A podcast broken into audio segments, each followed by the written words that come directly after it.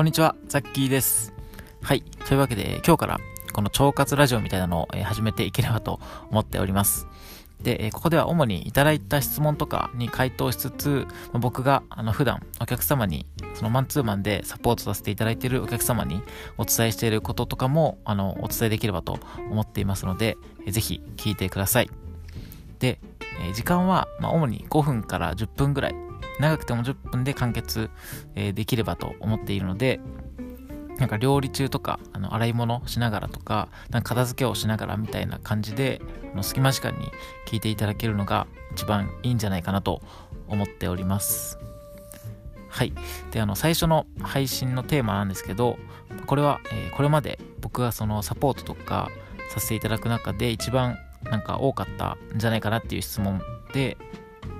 あの食物繊維って結局どれぐらい必要なのっていうところなんですけど、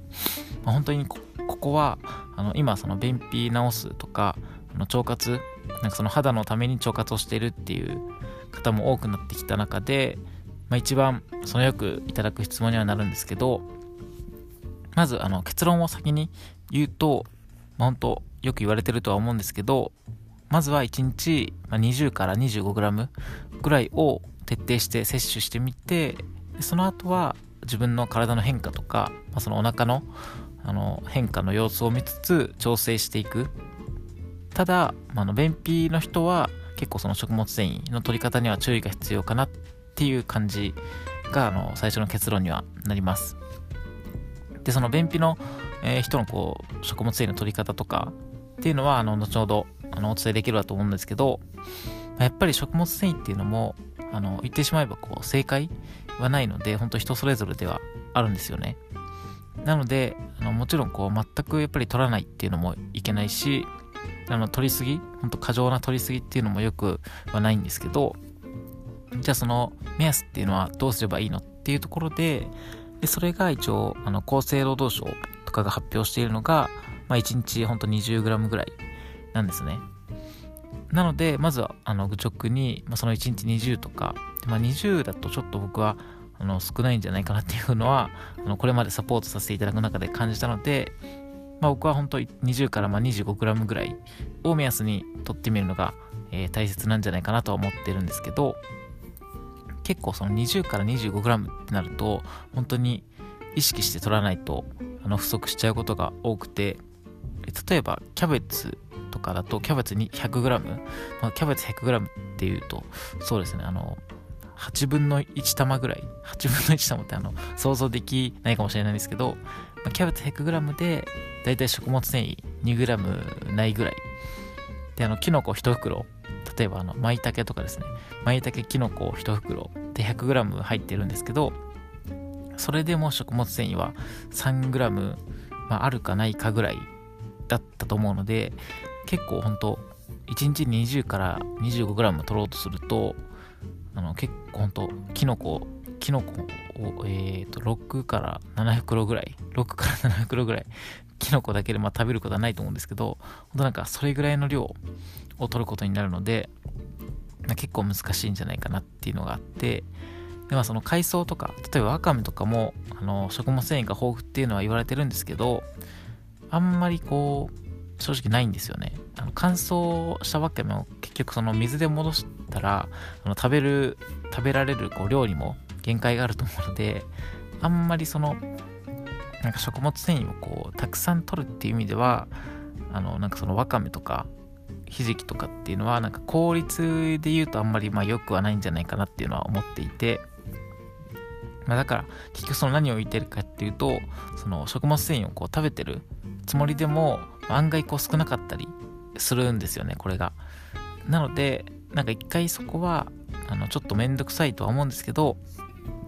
まあ結構そのグラムとかもちょっとこう細かく食物繊維をなんか測るぐらいのつもりで最初はなんかその食事とかをあの取っていただくと結構そのなんかだんだんほんと1週間ぐらいそういうの続けてればなんかこう目安で分かるようになってくるとは思うので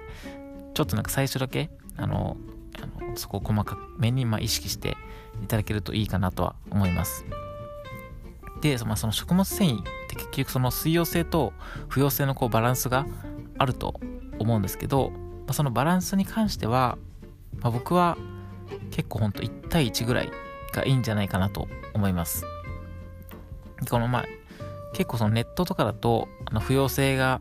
えー、と2で水溶性が1、まあ、2対1ぐらいの割合があのいいんじゃないかっていうふうには言われてるんですけど、ま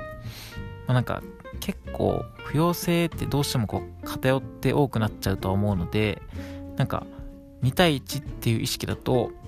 なんか結果的になんか5対1ぐらいになっちゃうことが多いんじゃないかなと思うのでなんか僕は結構水溶性を強めに意識をなんかしていただいた方がいいんじゃないかなと思います。なんか結構ほんと食材って食物繊維含まれてるものはほとんどがほんと不溶性が多いものばっかりで水溶性が多いのほんともち麦ぐらいなんじゃないかなと思うのでなのでまあそういった意味で水溶性をまより意識していただけるといいかなと思います。でまあその便秘のあの人に関してなんですけど結構便秘の時っていうのは食物繊維がそもそも不足していて便秘になっている。っていう場合だったら食物繊維を増やせばあの治るっていう可能性は高いんですけど結構その消化能力がこのやっぱりなんか遺伝的に弱くてそれで食物繊維がこう詰まっているっていう可能性もあるのでまずその1日 20g をあの意識するっていうのは同じなんですけどその 20g とかを意識してで一定期間それで過ごしてあの便通がこう逆に本当悪化したりとかあの変全く変化がないっていう場合は食物繊維は逆にあの減らしてで一回なんかこうまあ、ファスティングとかじゃないですけど、なんかこう、ハーブとか使ったりして、なんか腸をこうリセットしていくみたいな段階も必要にはなってくるのかなっていうのはあるので、まあ、まずは、あの、どちらにせよ、食物繊維をほんと1回あの徹底して20から 25g 取っていただくっていうのを、あのまあ、今、あの、食物繊維はかなり意識されてると思うんですけど、改めて、あのちゃんと取れてるのかなっていうのをあの見ていただくといいかなと思います。はい。というわけで、えー、最初の配信で、あの、ちょっと僕も正直あの、まだ慣れてないので、なんか結構グダグダになっちゃったかもえー、しれないんですけど、あの、こんな感じであの、ご質問に回答しつつ、なんか、あの、僕なり、のこれまでの経験から考えるなんかその意見みたいなのも、あの、お伝えできればいいかなと思っているので、で、あの、質問とかは、え、ー、と、僕の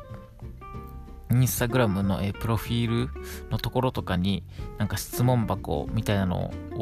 貼るか、あ、あと、あの、こちらのアプリ、あの、スタンド FM っていうこのラジオアプリなんですけど、このアプリを多分ダウンロードとかしていただければ、それかダウンロードしなくてももしかしたら、あの、できるかもしれないんですけど、なんか質問を送るみたいな、レターか、レターを送るっていう機能が多分あると思うので、あの、そういうのとか、でも、あの、質問していただいてもいいですし、